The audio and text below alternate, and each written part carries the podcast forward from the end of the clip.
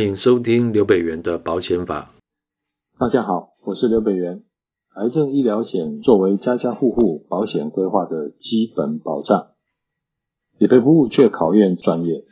尤其疾病的过往历史跟我们投保上常常遇到的诚实告知义务关系相当的密切，甚至会导致保单被解约的状况。根据卫福部最新癌症报告显示，台湾每年罹患癌症的人数高达了十二万人。那在各类的重大疾病当中啊，就是在健保上面所谓的重大疾病哦，癌症更是占了理赔率的百分之八十一的比重，相当的大。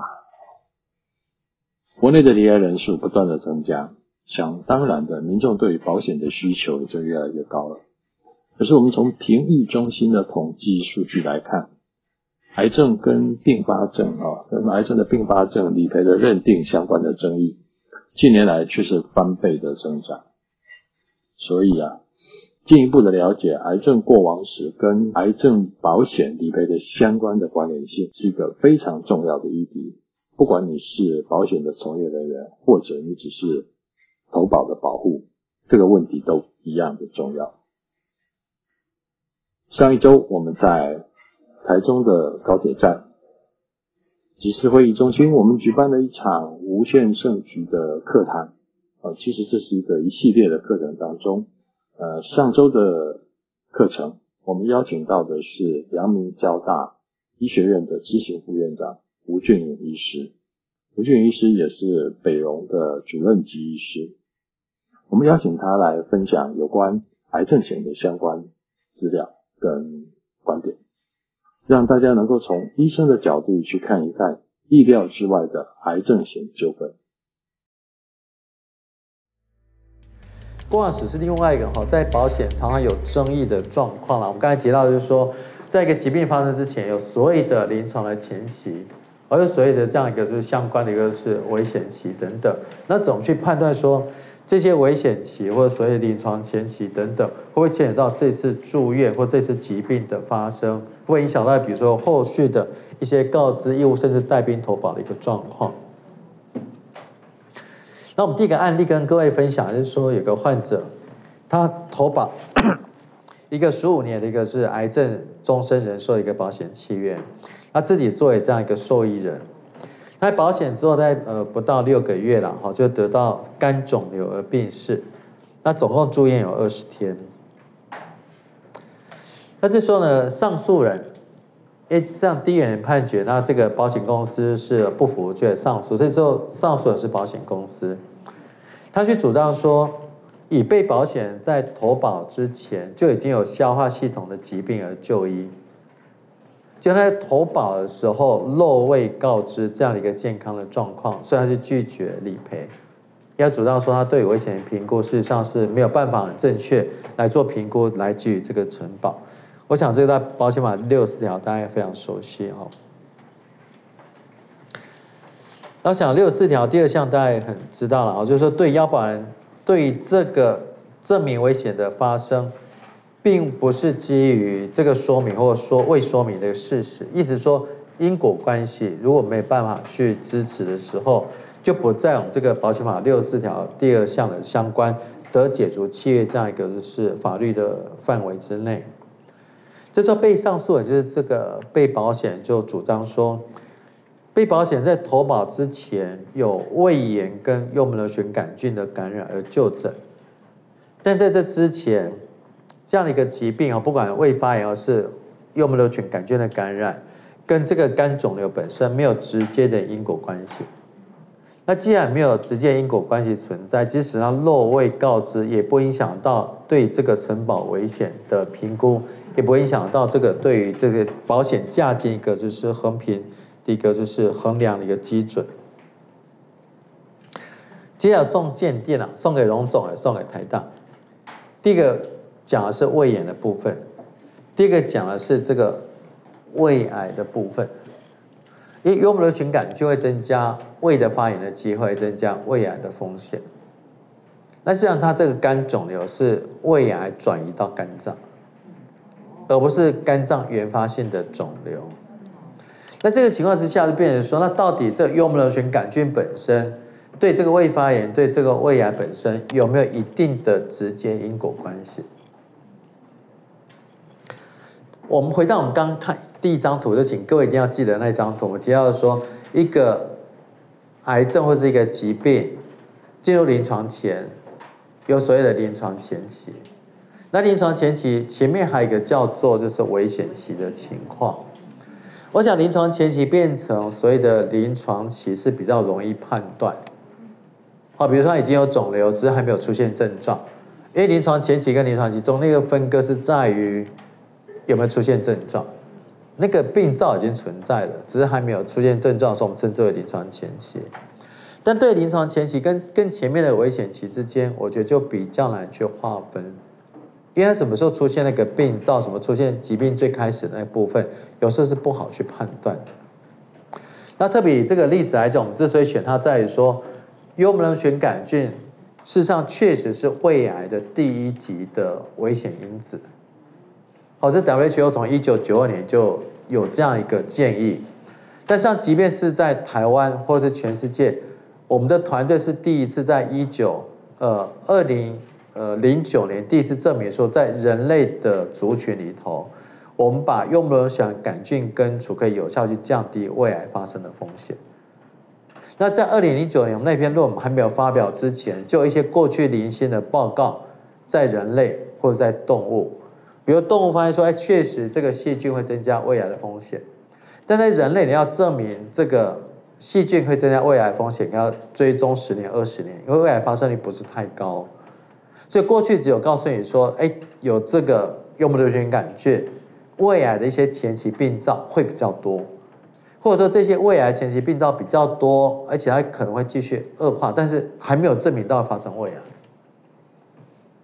我们那时候是用全台湾的一个资料库，两千五百万人，我们去分析说有杀菌跟没有杀菌的人，哦，或者杀菌比较早期、比较晚期的人，他得到胃癌风险有没有差异？就发现说它有差异，其实是显著的差异。那蛮有趣的是，我们那篇是在两千零九年九月发表，也是肠胃科第一名、全世界第一名的杂志。我们发表之后两个月，日本消息学会把它翻译全文翻译成日文，而且寄给他们日本两万多个消化系的医师，指定要阅读。接下来在二零一零年的一月份，日本的厚生省，就是等于台湾的卫生福利部，开始大规模去给付这个幽门螺旋杆菌的治疗。胃癌是日本的国病，它的发生率跟死亡率都远高于其他国家，在日本远高于其他一些就是所有的癌症，所以刚才说全世界最好的那个内视镜，什么 Olympus、Nikon 啊等等，全部都是日本做出来的，因为他想说有没有办法把它早期发现，而且日本的药厂花了非常多的钱去研发那个胃癌的化学的治疗、不要把治疗的药物，但从来没有想到，不是说我们是可以把细菌杀死，就不用得到胃癌。就从二零一零一月份，他们开始大规模挤破这个细菌的根除之后，到了二零呃就是一八年十二月底，就大概总共经过九年的时间，日本消化系医学会的理事长在我们亚太消化系医学会有报告，就在这九年之间，日本的胃癌总共减少大概接近三成左右。他们过去因为年纪越来越老，胃癌是一直在增加，但这九年之间胃癌是整个巨幅的减少下来。啊，他们还特别感谢说，吴医师有这个重大的发现，让我们开始来做这样一个胃癌的一个细菌的根除。那更有趣的是说，我们那篇论文在两千零九年的一月发表，那后来隔年我被邀请去北京那边有一个演讲，就北京开始做一个临床试验。然后我以前那个资料很重要，而且有巨大的贡献，但毕竟还是回溯性的，不是那么的正确，所以我们在北京要打算做一个临床试验，我们总共找了十万个人。就是他有幽门螺旋杆，就我们让他做杀菌，另外十万个人我们就不杀，就去观察十年。我第一个问题就是说，那、啊、你们这个样子一个临床试验，啊伦理审查会通过吗？他说有，我们开始通过，且在进行了。我说那那群人被分配好，随机分配成不能接受这个细菌根除的，如果他想去接受细菌根除怎么办？因为现在已经有证据证明说细菌根除可以减少胃癌。可是他被分配成他不能接受细菌根除，那怎么办？他说啊，会不会我们这边人都很配合，我叫他不能根除，他就不能根除。我说这在台湾大概伦理审查一定过不了，因为这完全是不违反伦理的状况。所以说我们大家都知道这应该是如此，但是很难去做临床试验，因为呢叫一群人他明明接受治疗比较好，但你不让去接受治疗。到后来呃中国那个试验结果，其中报告解盲还不错，真的是减显著减少胃癌很多。我问他说你不要继续做下去，他说对，我会把它做完。那我就有点无言了哈，既然已经那么多证据，其中解盲也有效，可是还是要把它做完哈。所以基本告诉你说，那它确实这个细菌，哦，幽门螺旋杆菌是胃癌的所谓的第一级的致病的原因。那我们也是全世界第一个团队证明说，在人的这样的族群，杀菌是个有效去减少胃癌的发生。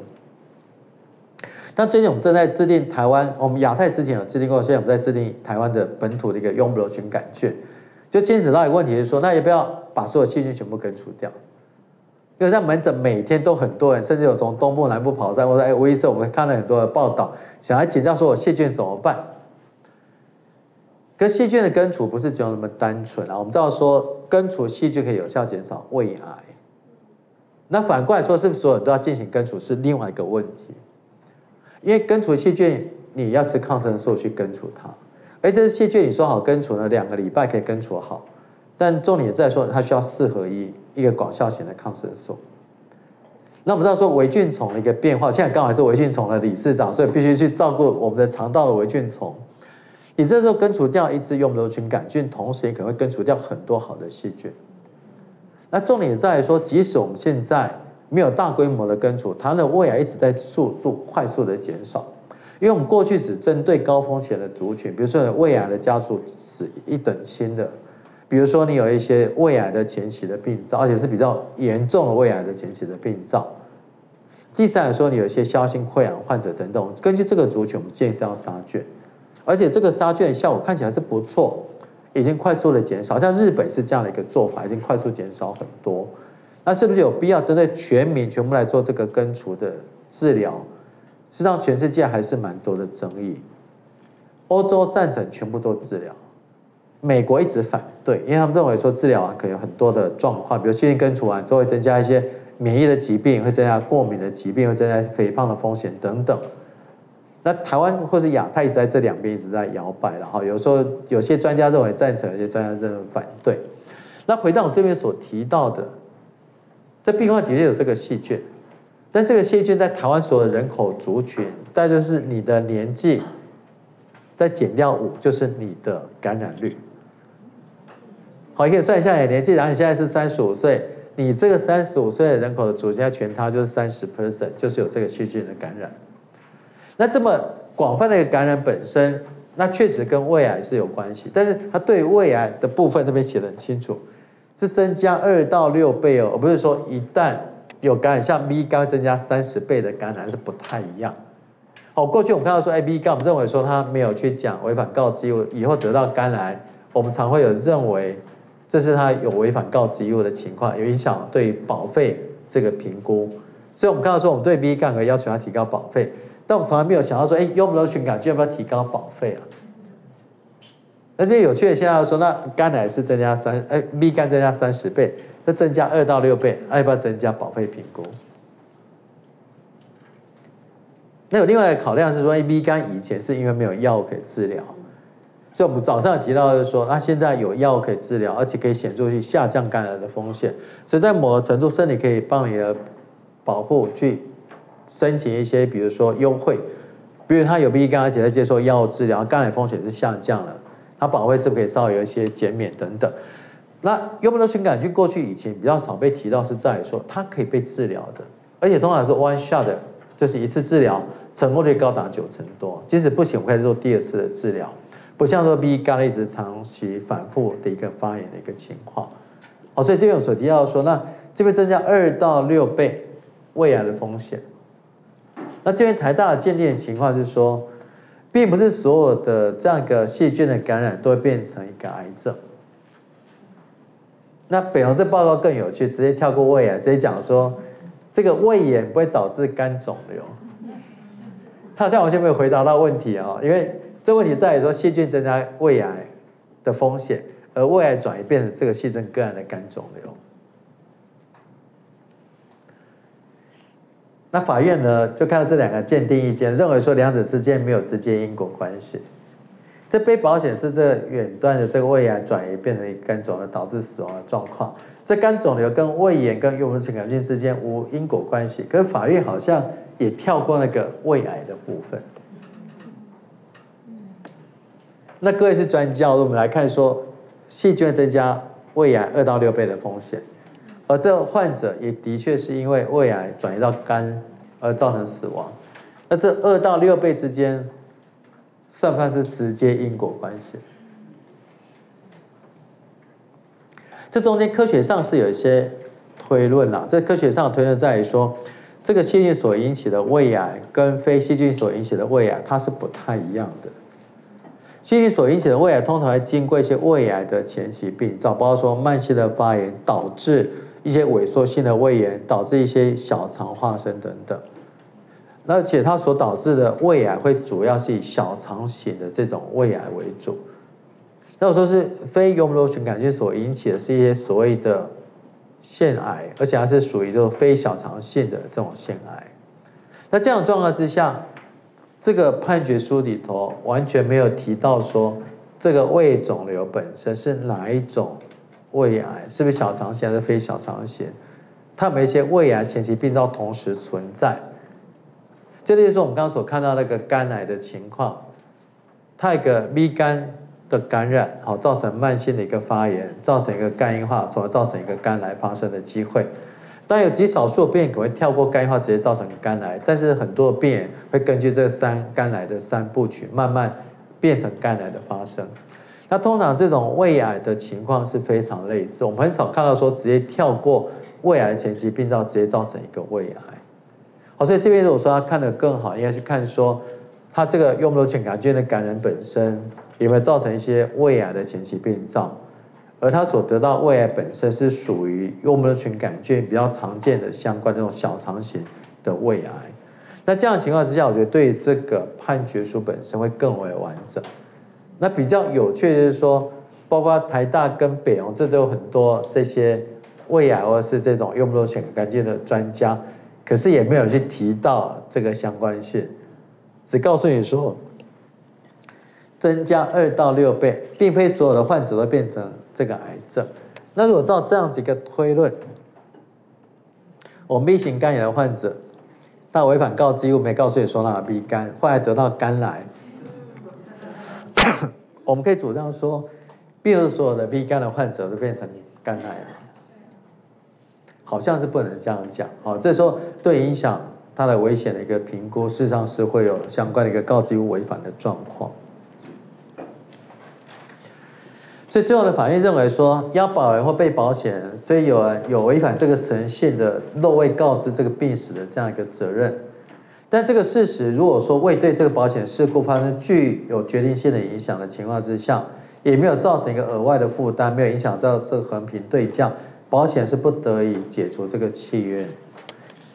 那这件事上会对于这样的判决的这个结论是有一点疑虑啦，因为我觉得说它的确不像说 B 肝是三十倍。它不像说 B 肝以前是没有药可以治疗，但这边它确实会增加二到六倍，也确实这个病人没有接受这个细菌做一个根除，是不是真的对这个横平对价没有破坏？我个人是比较保留的态度。好，我们今天节目就到这里。对于我们的主题有什么想法，或者你希望下次能听到什么呢？都欢迎你在我们下面留言。另外。呃，不好意思，工商一下时间哈、哦。我们新奇的读书会课程呢，即将在四月中旬开始招生啊。啊，如果你本身是保险的行销伙伴，正在找寻进修管道，欢迎你可以点击节目下方的预约表了解内容。再见喽，拜拜。